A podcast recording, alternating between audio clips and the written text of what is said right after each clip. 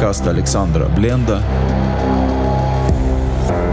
Беседа о Торе и Новом Завете.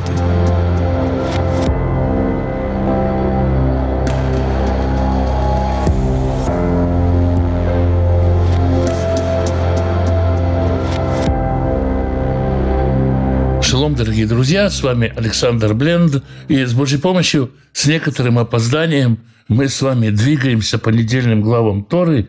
Сегодня мы поговорим о недельной главе Лех Леха. В 13 главе книги Берешит или Бытие мы читаем о том, как Лот выбирает себе место жительства. Мы читаем «Ваиса Лот эт Эйнав» и поднял Лот глаза свои – Вейра и Тколь Кикара Ярден. И увидел все плоскогорье Иордана, Кикула Машке, которая вся как бы напоена, она вся напоенность, вся есть влага. Лифней Шахат Адунай Эцдом Вейтамура, до того, как Всевышний уничтожил Сдом и Амору, Кигана Дунай, она была похожа на сад Господен, Киэрец Мицраим, как страна египетская, Бойхацор, доходя до Цорана.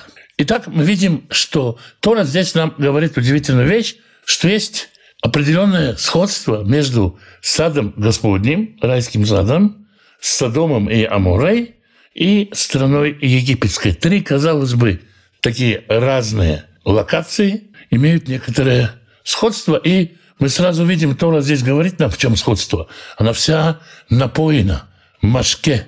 Машке – это жидкость влага. Мы читаем в книге Берешит, река выходит из Эдена Леашкот поливать, напаять сад. И это слово Леашкот от того же самого корня машке – напоенность. И в райском саду, и в Содоме, и в земле египетской напоенность земли безусловно, изобилие безусловно. Там не может быть недостатка ни в чем. И это то, что объединяет эти три разные совершенно местности. В райском саду существовала совершенно естественная природная связь человека и Бога. Эта связь была самой частью природы человека до падения, поэтому и изобилие земли было частью природы, частью мироздания после того, как случилось то, что случилось, в стране ханаанской, которая целиком и полностью зависит от дождя, был такой небольшой кусочек райского сада, места, которые назывались Садом, и Амора, и Святого Нагорье. Страна хананская зависит от дождя. Вот на прошлой неделе народ Израиля начал молиться о дожде. Почему на прошлой неделе? Потому что были паломники в свое время, которые на праздник Кущей, на праздник Суккот приходили в Иерусалим, нужно было, чтобы они отошли достаточно далеко, чтобы дождь не застал их в дороге, и нужно было начинать молиться о дожде. Конечно, весь народ молится о дожде, не всем дождь нужен, не все любят дождь. Дождь – это приятно для сельского хозяйства, это хорошо, когда ты сидишь дома и на, из окна на этот дождик смотришь, есть даже песенка такая детская, когда дети поют – дождик, дождик, перестань уже капать. Мы, с одной стороны, молимся за дождь, с другой стороны, он мочит одежду, он мокрый, он холодный, он неприятный.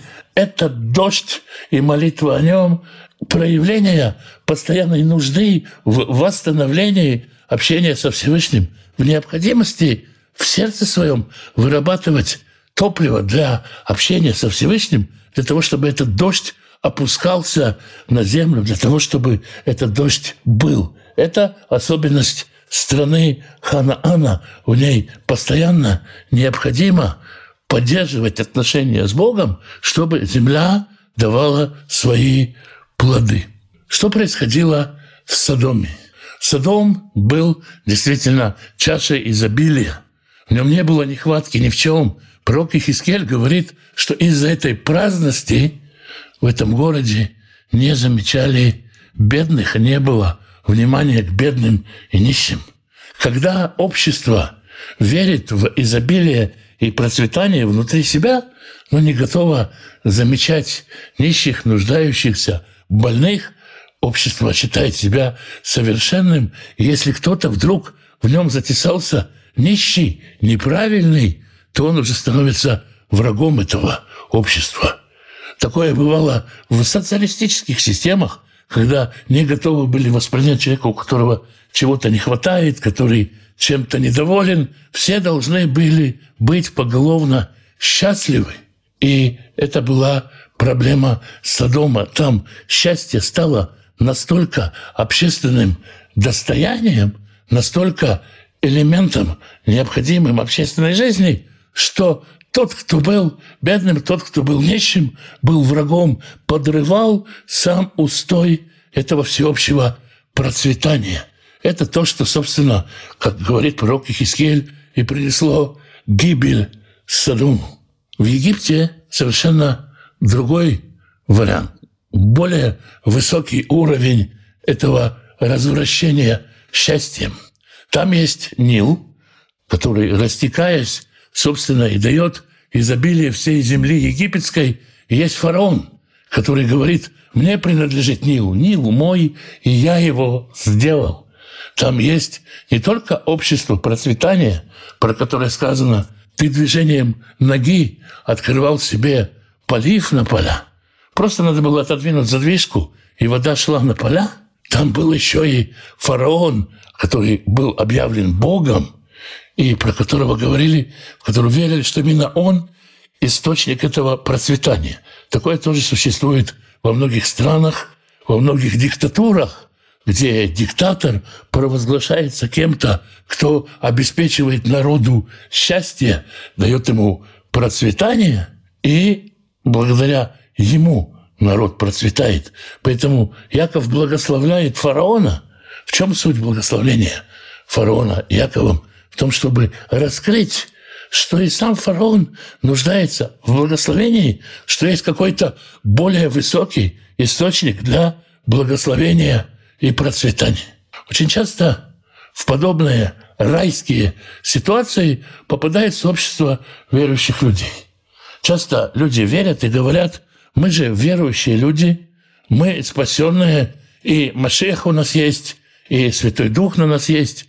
У нас не может быть болезней, грусти, тоски, выгорания, депрессии, обид. Ничего этого у нас не может быть. Кто вот этим всем заражен, тот как нищий в Содоме, сразу враг нам противопоставлен, нам и противопоставлен Богу. А бывает, что и материальное процветание становится такой же ценностью, и говорится, в нашей общине бедный человек, да это потому, что он грешник, да это потому, что он враг Бога, да это потому, что он не часть нас на самом деле. Он чужой, он не здешний. У нас все процветает. Дождь? Какой дождь? Не, не слышали про дождь. И кажется, что мы уже построили рай на земле. Кажется, что мы в раю. Но может оказаться, что это только похоже на рай. А на самом деле это с дом. А может оказаться, что это Египет, где какой-то служитель объявил, что его видение – его откровения дают почву для процветания всей общины, и тот, кто с ними, только тот, кто с ним процветает, а если ты не процветаешь, то и ты ему враг. И Тора здесь нам показывает, показывает небольшим замечанием.